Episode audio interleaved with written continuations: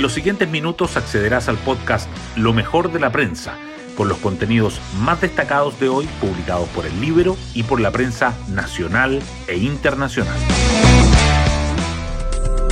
Buenos días, soy Ciora Cóndor y hoy es miércoles 26 de julio de 2023. El 13 de julio, el ministro de Justicia, Luis Cordero, señaló que la Fundación Democracia Viva, implicada en contratos irregulares con el Estado y vinculada a RD, que dio origen al caso convenios, tenía un plazo de 30 días para la restitución de los fondos en arcas fiscales. Casi un mes antes, el 21 de junio, el titular de vivienda, Carlos Montes, aseguraba, lo sensato y razonable es que la Fundación restituya los recursos asignados, pero no pasó lo sensato ni razonable. Ayer, la Fundación Ligada a Revolución Democrática ingresó un recurso para evitar devolver los casi 400 millones de pesos asignados por el MIMBU. Ya con otro tono, el ministro Montes apuntó, no vamos a aceptar irregularidades. Con esto, se vuelve el centro de la noticia, el eventual fraude al fisco que se investiga que ya suma más de 14 mil millones de pesos. Hoy destacamos de la prensa. Cámara aprueba solicitar a RD que pida perdón por caso convenios y Democracia Viva busca evitar la devolución de recursos. El proyecto de resolución ingresado por la UDI fue aprobado en la sala de la Cámara Baja con 69 votos a favor, 49 en contra y 11 abstenciones. Estas últimas incluyeron algunos diputados del socialismo democrático.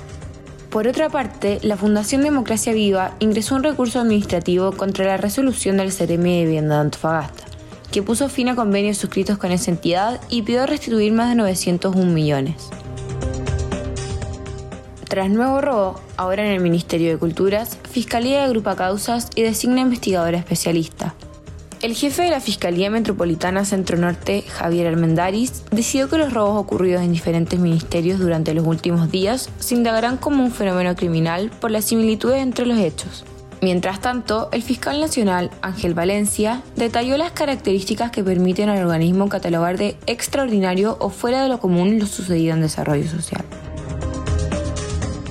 Pacto fiscal se complica y Marcel suspende viaje a Colombia para concentrarse en negociaciones.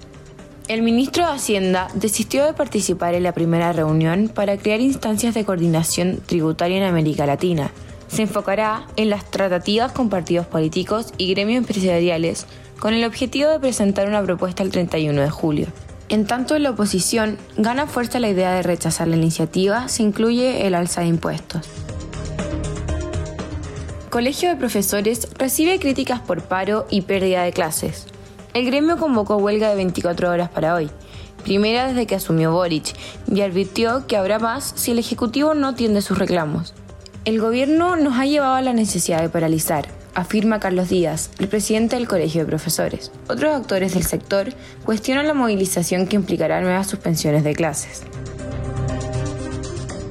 Hoy en la portada del Libero, Sebastián Edwards y declaraciones de Boric sobre el capitalismo. Es como un niño de octavo básico.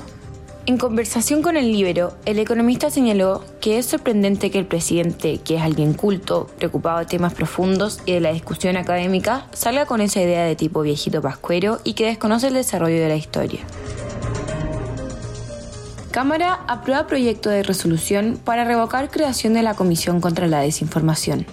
La propuesta de la UDI, visada con 71 votos a favor, 49 en contra y 11 abstenciones, propone que en lugar de esta instancia se presente un proyecto de ley para fortalecer las organizaciones de verificación de hechos y de la prensa libre e independiente. Analistas critican dichos de Boric sobre capitalismo en gira para atraer inversión extranjera. El presidente dijo en una entrevista que parte de él quiere derrocar el capitalismo, Expertos aseguran que aunque se valora el debate, estas intervenciones afectan el objetivo de conseguir que empresas internacionales desarrollen proyectos en el país. Consejo Constitucional. Oficialismo negociará como un solo bloque las enmiendas. El Partido Socialista envió el mensaje, de manera informal, a la bancada de republicanos, debido al interés de los consejeros de esa tienda por dialogar con una parte de la izquierda. Hoy comienzan reuniones para definir cómo se realizará el debate. Emotiva despedida para la cantante Cecilia. Miles de personas fueron al Teatro Copolicán en el centro de Santiago para dar su último adiós a la incomparable. Profundo pesar causó la muerte de la cantante de 79 años que rompió esquemas y cautivó a varias generaciones. Y así llegamos al final de este podcast, donde presentamos lo mejor de la prensa. Me despido y espero que tengan una muy buena semana.